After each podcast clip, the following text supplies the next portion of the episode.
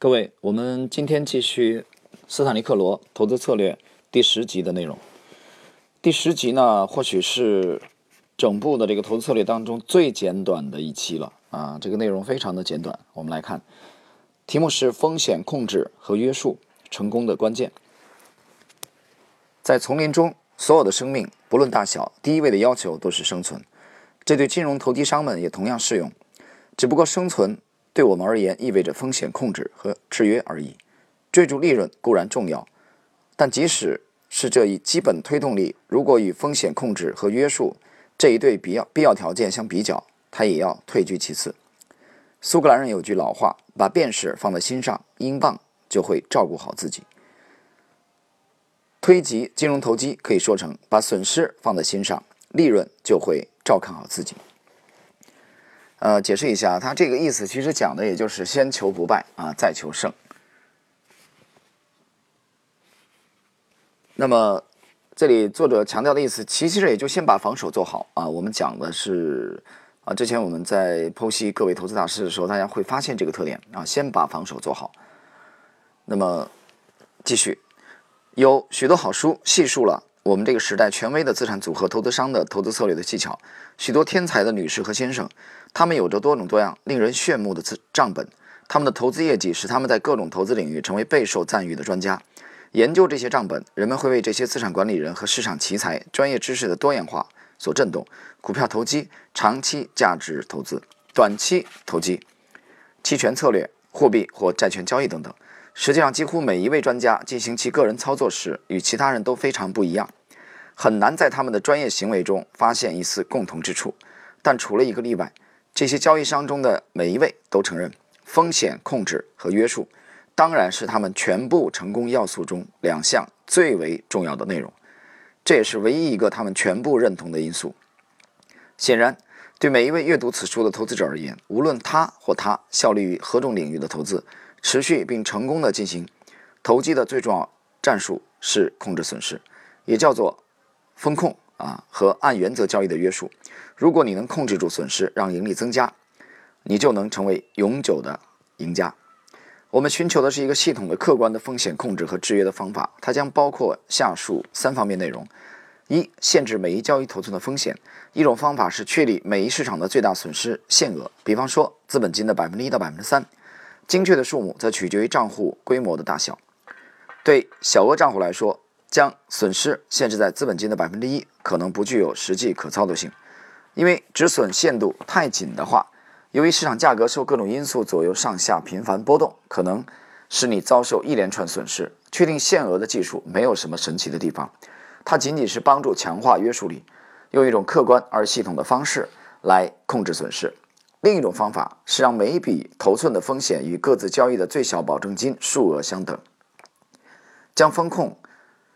啊，风险限制在这些保证金的一定比例内，让可承受的风险与保证金的一定比例相等，是一种合理的策略。呃，股票交易商可以依据投资价值来限定投机交易风险，但精确的数字要依据股票的变异性来确定。对于更易变动的股票，需要松一些的止损限度啊，限额可以定在投资额的百分之十五到百分之二十之间。这样一笔三十美元的股票交易。止损出场限额啊，在四块五美元至六美元之间。呃，我们我解释一下啊，它这个止损比例可能出来以后，有些人可能觉得有点崩溃啊，说哪有这么玩的啊？这止损额能放到百分之十五到百分之二十吗？我这里解释一下，这个止损的这个这个幅度的松和紧啊，我说就股票而言啊，其实我我个人理解是很大程度上取决于它的交易风格。如果它是一个偏短线的。啊，交易者高频的话，那么它的幅度不应该这么宽松啊，这么宽松的话，就可能几笔你就你就完蛋了，就被消灭掉了。所以从斯坦利克罗的投资风格，我们可以倒推出来，他的这个所谓的这个止损额放在百分之十五到百分之二十，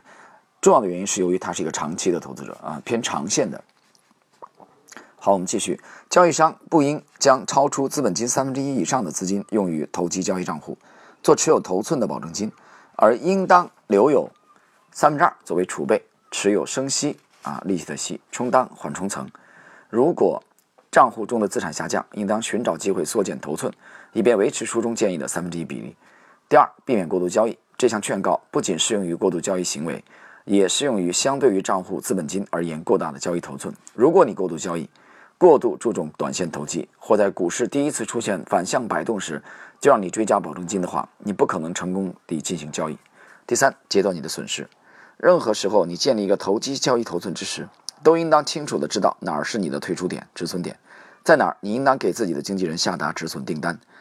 有经验的交易商，他们坐在联网的交监视器前，心里都有一个约束点，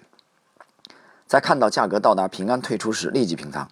他们或许并不想真的给场内下达止损指令，尤其当他们持有大量头寸时，因为这可能会是一块磁铁，吸引场内交易商的注意去撞击这一止损价格。这儿的关键在于约束，不应不下达止损订单，不应被用作过度滞留于市场的借口，也不应当被用作耽搁在止损点清盘的借口。如果建立的头寸从一开始就逆你所愿啊，逆是这个逆流的逆，所愿运动下达正确的。止损订单可以使你在合理的损失范围内退出市场，但如果市场开始朝有利于你的方向运动，给你的账户带来了账面利润，你又该如何对待止损保护呢？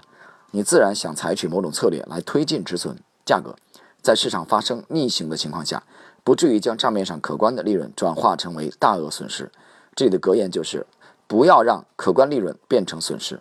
但究竟如何动作呢？建议的一项策略是。在每周五收盘后推进你的止损价格，数额大小相当于每周价格有利于移动量大小的百分之五十。例如，如果你是卖空黄金，黄金市场一周内下降了十美元，那么你应当在周五收盘后降低你的买入止损价格五美元。